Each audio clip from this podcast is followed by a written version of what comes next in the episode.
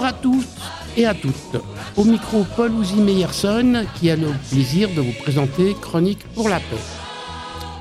Chers auditeurs, depuis 115 jours, l'armée israélienne poursuit son offensive avec succès à Gaza. Lentement mais sûrement, elle amine les forces du Hamas pendant que les populations civiles du territoire palestinien souffrent d'être prises entre deux feux. Sur la frontière libanaise, Tzal contient le Hezbollah et répond énergiquement à ses attaques. Mais, mais, on ne sait pas de ce qu'il adviendra sur ce front nord. Et on ne sait pas quel est le futur de Gaza car le gouvernement Netanyahou n'a toujours pas précisé ce qu'il voulait de l'après-guerre. Plus grave, 136 otages sont toujours prisonniers des terroristes du Hamas, et sur ce point, le cauchemar continue. Et puis, chers auditeurs, il y a un autre cauchemar, lourd de menaces morales, politiques et diplomatiques c'est celui du procès intenté par l'Afrique du Sud qui accuse Israël de génocide envers le peuple palestinien. Un procès retentissant qui se déroule devant la Cour internationale de justice, principale instance judiciaire des Nations Unies, et qui est située à La Haye. Voir l'État juif figurer au banc des accusés pour génocide provoque une énorme stupeur. Ce pays, qui a été un refuge pour les rescapés de la Shoah, se voit blâmé du plus infâme des crimes collectifs. Aaron Barak, l'imminent juge qui représente Israël parmi les 17 magistrats qui composent le tribunal international, a lui-même souligné en préambule de son mémorandum juridique que si Israël avait existé en 1939 le sort du peuple juif aurait pu être différent. Comment en est-on arrivé là? Comment un pays agressé férocement et qui se défend peut-il être accusé de génocide contre ses ennemis? Pourquoi les Nations Unies convoquent Israël sous ce prétexte? Quels sont les enjeux de ce procès? Nous allons poser ces questions à Simon Epstein. Simon Epstein est docteur en sciences politiques historien, il a enseigné à l'Université hébraïque de Jérusalem. Il est l'auteur de plusieurs livres sur le peuple juif et Israël, ainsi que sur l'antisémitisme européen. Il a publié notamment le très remarqué Un paradoxe français, antiraciste dans la collaboration, antisémite dans la résistance, également une histoire du peuple juif au XXe siècle. Son dernier ouvrage, édité aux éditions Stock, s'intitule 1930, une année dans l'histoire du peuple juif. Vous m'entendez, Simon Epstein? Oui, très bien. Oui, bonjour Simon Epstein. Alors, euh, bienvenue dans notre émission.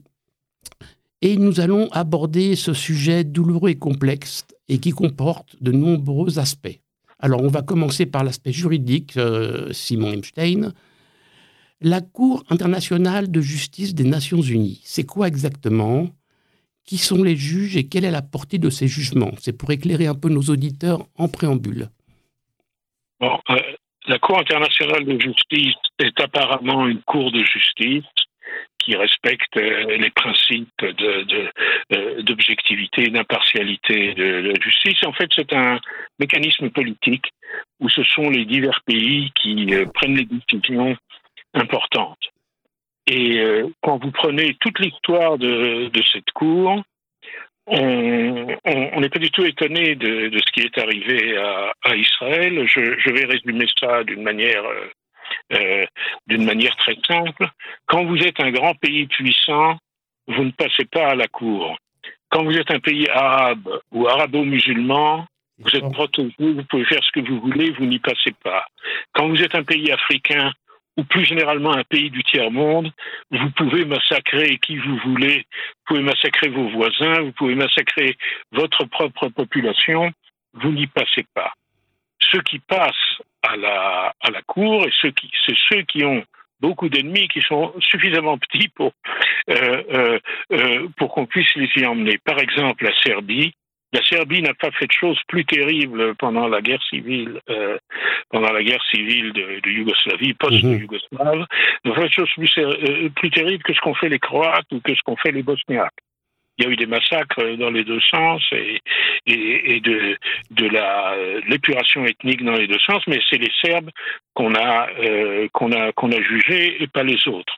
Il se passe en Afrique des massacres euh, euh, et, et c'est vrai pour l'Afrique, mais c'est surtout vrai pour le monde arabo-musulman. Regardez ce qui s'est passé en Syrie des centaines de milliers de personnes ont été, ont été massacrées. Regardez ce qui se passe en Afrique, où il y a beaucoup de massacres. Il y en a un qu'on connaît, c'est celui du Rwanda. oui. Un vrai génocide, mais il y en a beaucoup d'autres. Il y a beaucoup d'autres où des populations sont, euh, euh, sont massacrées, euh, euh persécutées euh, de, de, mille manières, et tout simplement par des, pour des raisons de coalition politique internationale, ça n'arrive pas à, la. Donc, euh, a fortiori, a priori, euh, la haie euh, n'est pas un, organe de justice impartial, c'est un organe de, justice politique et c'est pas étonnant qu'Israël y ait été traîné parce que vous avez une espèce de coalition mondiale et qui prend, euh, qui, qui englobe tous les pays sous-développés en gros. Il faut, je sais qu'il ne faut pas dire sous-développé, il faut dire du sud, du sud les pays du Sud, euh, surtout pas sous-développés, euh, euh, bien entendu, au contraire, mais toute, une série, toute une série de pays, c'est-à-dire l'Afrique, le monde arabo-musulman, enfin, les, les, pays qui sont les pays problématiques, en fait, qui forment à eux seuls une majorité, forment à eux seuls une grande majorité, et qui sont très sensibles aux argumentations palestiniennes, parce que les arguments palestiniennes sont des argumentations euh, euh, arabes, et donc euh, automatiquement, euh, ça explique aussi toutes les, les condamnations d'Israël à l'ONU, notamment devant l'Assemblée euh, devant l'Assemblée générale, où, où, les votes anti-israéliens sont automatiques. À quoi il faut ajouter des puissances qui, dans leur stratégie anti-américaine, sont pas mécontentes d'attaquer Israël. Je pense à la Russie, par exemple, ou, ou, la, à la Chine. Chine. Ouais. Ou la Chine. Alors, tout ça ensemble, ça fait que euh, euh, Israël n'a aucune chance. Ça ne veut pas dire qu'Israël ne doit pas se défendre et qu'Israël ne doit pas argumenter, mais euh, c'est comme être traîné devant un système judiciaire où, où vous êtes condamné d'avance, si vous voulez. D'accord. Donc, c'est très politique, en fait. Ça n'est que politique. N'est que politique. Il n'y a pas de justice, vous dites. Il n'y a, a, pas de justice. La justice internationale n'existe pas. Euh, regardez toute l'histoire. Regardez. Euh.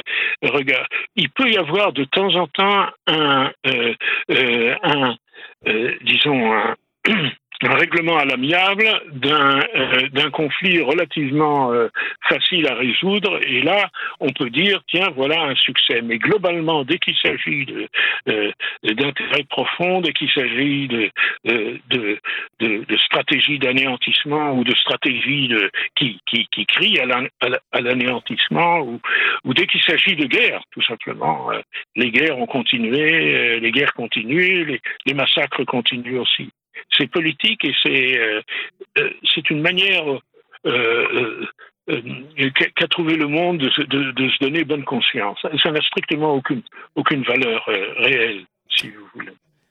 Mais, mais Simon Epstein, c'est un, peu, un peu triste que vous dites, parce que, euh, en fait, et vous me détrompez si je, si je dis une bêtise, mais euh, tout ce droit international, tous ces tribunaux internationaux, Ils ont été créés après la Deuxième Guerre mondiale dans le sillage malheureux euh, du procès de Nuremberg et surtout de la destruction du peuple juif et pour en disant euh, plus jamais ça, on va se donner les outils euh, légaux pour empêcher que ça recommence. Donc ça veut dire que non, non, ça ne ça, ça fonctionne pas. Deux choses. D'abord, historiquement, les, les premières tentatives de législation internationale remonte au début du XXe siècle ou même à, même à la fin du XIXe siècle. Hein. Euh, ce, qui, ce qui date de la Seconde Guerre mondiale, c'est d'une part euh, l'ONU telle qu'elle qu a été créée en, en, en amélioration de ce qu'était la Société des Nations. La SDN. La SDN euh, avant la guerre, et aussi la Convention sur, de répression du génocide. Ça, ça date de la Seconde Guerre mondiale, si vous voulez. Euh, mais, mais tout le système euh, de type international où, l'idée qu'on peut régler les conflits et, entre États par une, par une juridiction suprême est une idée qui, qui accompagne en fait l'époque contemporaine, si vous voulez, en tout cas le XXe siècle dans, dans, dans sa totalité. Alors, l'idée a été qu'évidemment, il faut réprimer le, génocide et faire du génocide un crime particulièrement euh, euh, avec une définition particulière et une répression et une répression particulière. Et là, bien entendu, Israël a, a, participé. C'était pas pour protéger les Juifs du génocide. Les, Juifs, le génocide, ils l'avaient déjà eu. Et la solution pour le survivants d'Israël, oui, non, on a comme ça. Voilà, les Juifs l'avaient déjà eu. Mais c'était pour empêcher d'autres génocides. regardez ce qui s'est passé. Il y a eu plus de génocides, enfin, on peut en discuter. Euh, il y a eu plus de génocides dans l'histoire euh, mondiale après la Shoah qu'il y en a eu dans les 50 ans euh, qui ont précédé la Shoah. Les 50 ans qui ont précédé la Shoah, le, grand génocide, bien entendu, était. Les Arméniens. Arméniens, il y a eu aussi des massacres en Afrique, les massacres.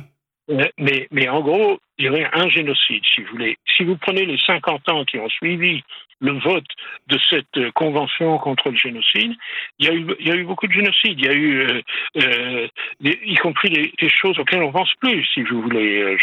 Les massacres au, Biafra, les massacres au, Soudan, l'autogénocide, l'étrange autogénocide qui s'est produit au Cambodge, où, où les Khmers rouges ont détruit une partie de leur propre population et ont massacré une partie de leur propre population.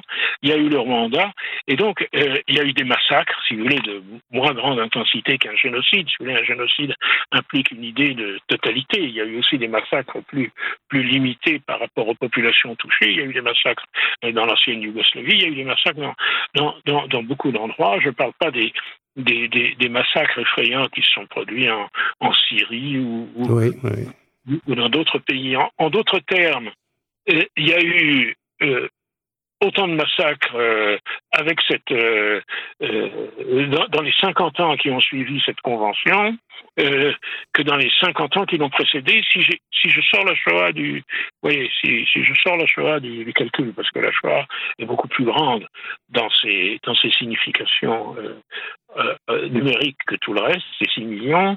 Elle, elle, est plus grande dans sa signification historique, bien entendu, mais si je sors et si je prends les autres euh, euh, euh, génocides ou grands massacres, cette convention n'a rien changé. D'accord. Simon Epstein, les juges de la Cour internationale de justice n'ont pas encore rendu de verdict quant à l'accusation de génocide. Ça va prendre du temps. Mais par contre, ils ont accepté d'examiner l'accusation de l'Afrique du Sud contre Israël. Mais quels faits ils ont pris en compte? Sur la base de quoi ils ont accepté de, de, de, de relever l'acte d'accusation? Alors, il y, y, a deux choses. Euh, D'une part, euh, euh, la décision qui a été prise il y a, il y a quelques jours n'était pas. Euh, euh, on redoutait pire en Israël, si vous voulez. On redoutait que ça s'accompagne d'une injonction de cesser immédiatement euh, les opérations militaires, et ça, ils ne l'ont pas fait.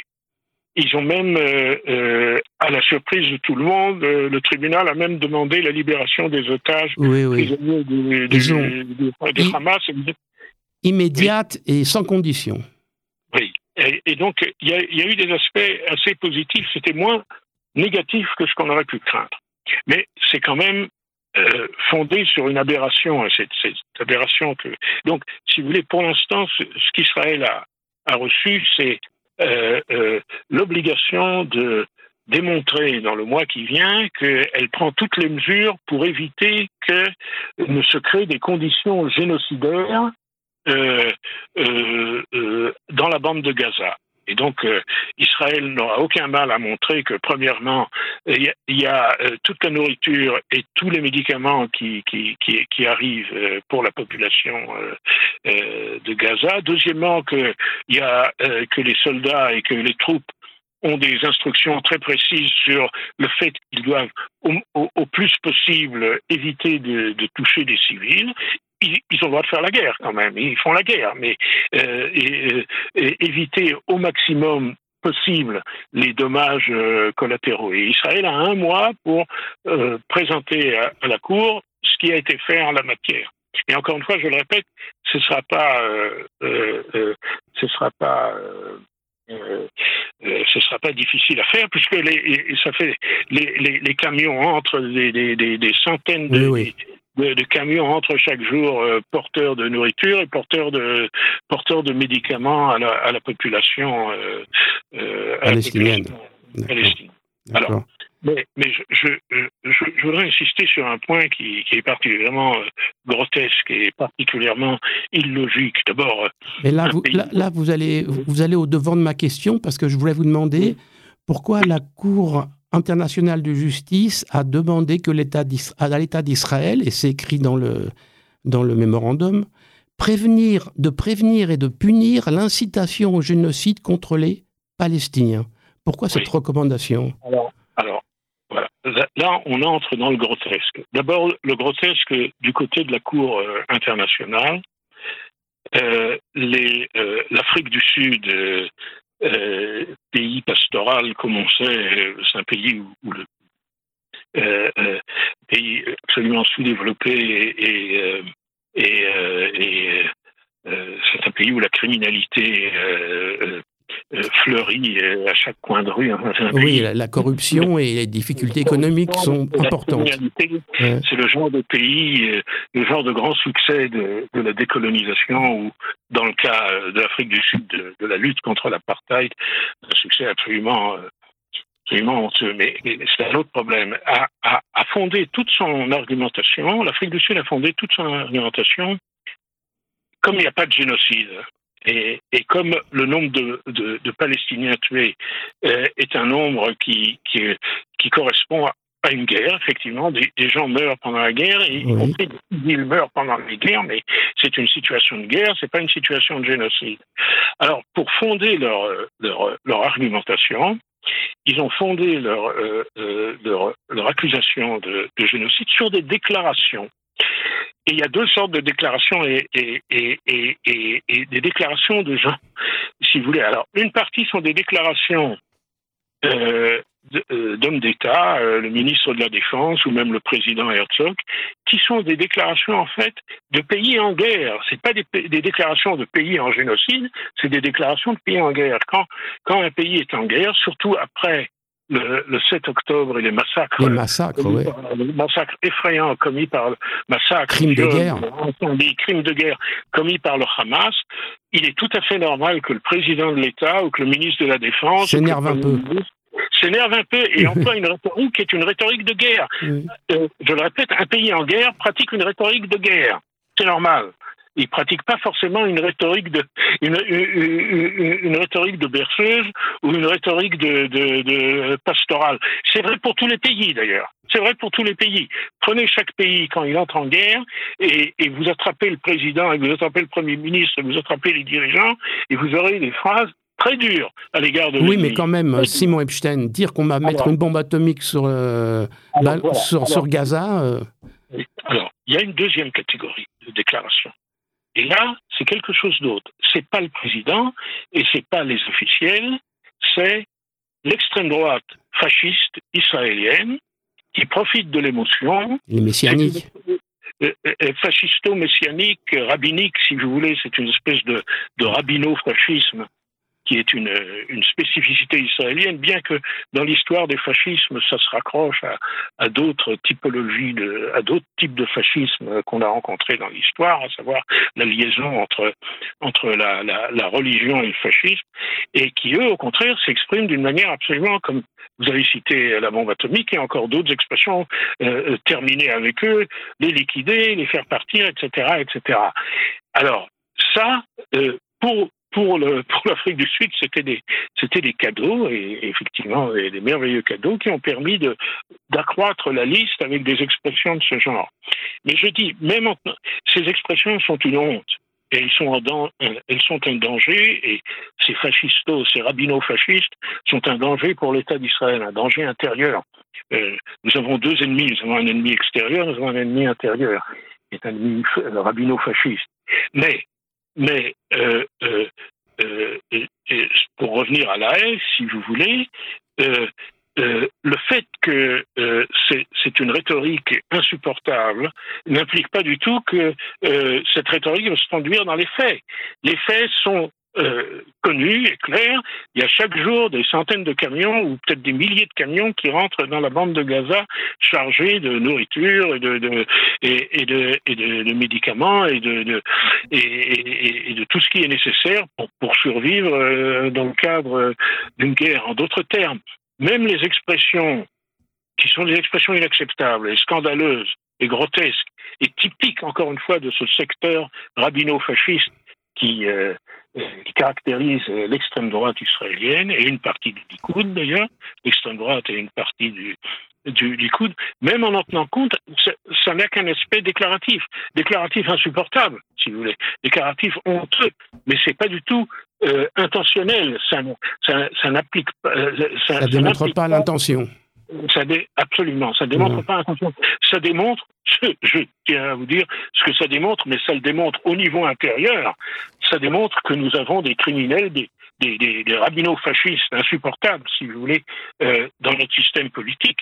Et ça, c'est un autre débat. Qui les a introduits Qui les a permis de, de se développer C'est un autre débat, ça. C'est un autre débat, si vous voulez.